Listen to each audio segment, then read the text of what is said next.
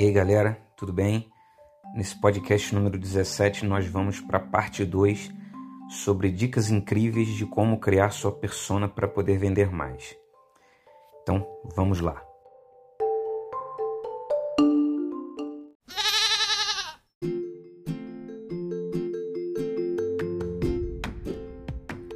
Dica número 4: utilize a persona da forma correta.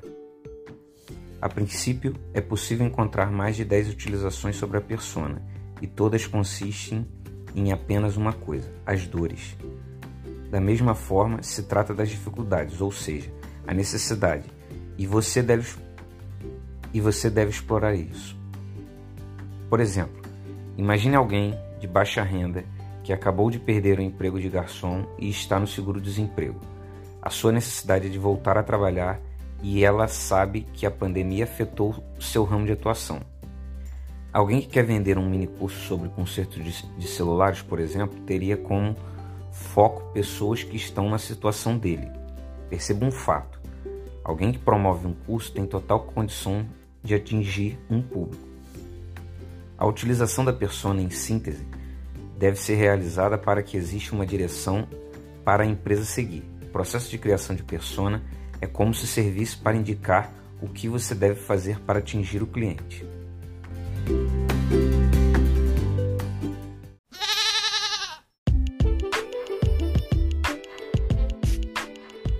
Número 5.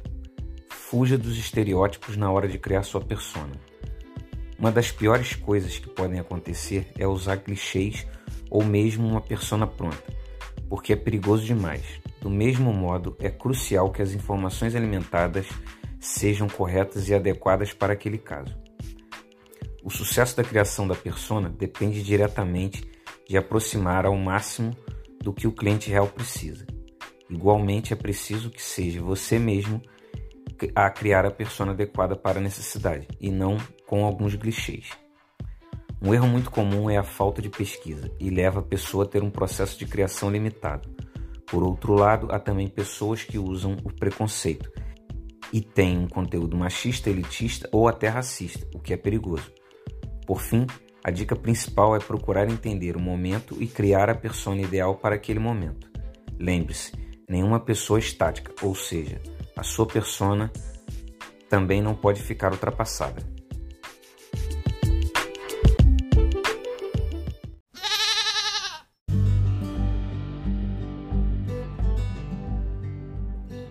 Dica número 6.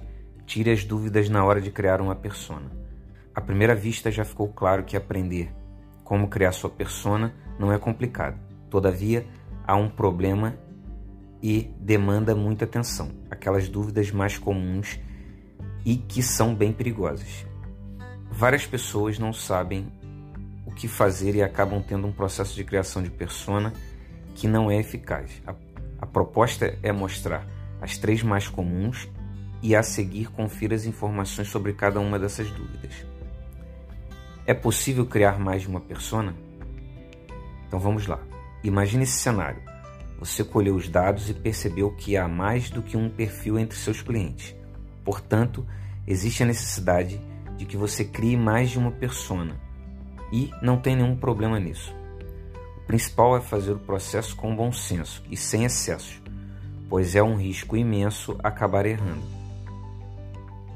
A melhor atitude é ponderar uma criação de personas mais consistente e sempre ligada ao negócio que você tem. Dá para criar personas para empresas B2B? Empresas B2B têm a sua base de clientes feitas por empresas, e é aqui que muitas dúvidas acontecem. O fato é que a persona será a mesma e tem um motivo. A empresa muda, porém são as pessoas que tomam as decisões. A criação de persona deve ser visando aquele gerente ou mesmo dono, e não apenas na própria empresa. Tocar nas dores é um diferencial e auxilia a não ter dúvidas sobre como criar sua persona da maneira correta. O que fazer para criar uma persona sem cliente? Esse é um dos desafios mais comuns e ainda bem que existe a internet. O processo consiste em ter informações sobre os clientes que interagem com você e, a seguir, confira as opções. Pesquisa de mercados, porém devem se encaixar nas suas propostas. Pesquisa com contatos que você já tem, utilize o Google Analytics, estuda a concorrência, estude o Facebook Insights. Esses são alguns exemplos. O mais importante é combinar as atitudes citadas acima e fica melhor de criar a persona de modo adequado. Daí para frente é simples e basta aplicar da maneira correta, porque as dúvidas foram tiradas de modo correto.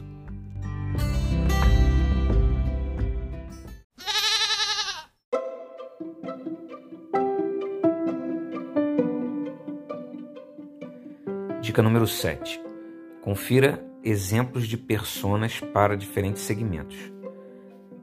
A fim de finalizar o podcast com chave de ouro, é fundamental citar alguns exemplos de personas. O objetivo é mostrar os mais comuns e permitir que você entenda como a criação pode ser realizada. Lembre-se, descobrir como criar sua persona não é algo estático e nem deve ser seguido à risca, pois existem mudanças. Para auxiliar e finalizar esse conteúdo, é chegado o momento de conferir a seguir quatro exemplos. Afiliados. Brian tem 23 anos e precisou trancar a faculdade, pois tem dificuldades financeiras e mora em uma cidade pequena.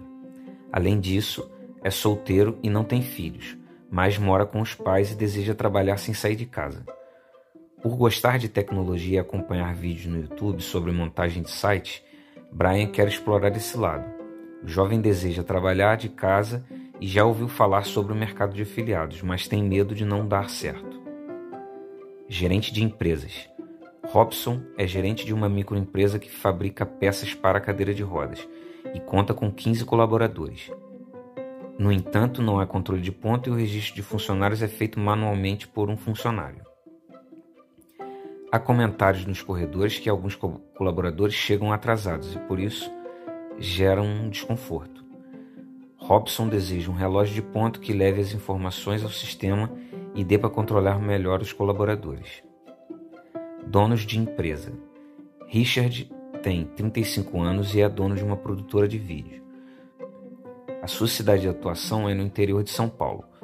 O empreendedor digital conta com vários colaboradores que trabalham no estilo home office. O problema é que alguns colaboradores não olham o e-mail e os atrasos dos vídeos têm deixado os clientes descontentes. Richard precisa de um sistema que permita acompanhar o andamento do trabalho por meio da internet. Clientes finais. Luiz é um jovem tímido e tem 25 anos, porém não costuma conquistar as mulheres e não sabe como conversar. Entretanto, adora aplicativos como Tinder e Badu, mas sempre trava na conversa e fica sem assunto. O jovem já pesquisou sobre o assunto, porém nunca encontrou algo que fizesse ser um bom chavequeiro. Por ser um estudante e morar com os pais, Luiz não deseja gastar muito, prefere um conteúdo por e-book, pois é discreto. Entendeu? Esses são alguns exemplos, mas o importante é criar o seu. O podcast trouxe sete dicas para você aprender como criar sua persona e mostrou exemplos práticos. Enfim, o mais importante é aplicar o que foi ensinado e acredite, a aplicação precisa ser feita para seu negócio. E é isso. Espero ter ajudado em mais esse podcast. Qualquer dúvida, qualquer crítica, qualquer sugestão, me sigam nas redes sociais. O Exley Sardou. É isso aí, galera. Vamos quebrar tudo. Valeu, um abraço.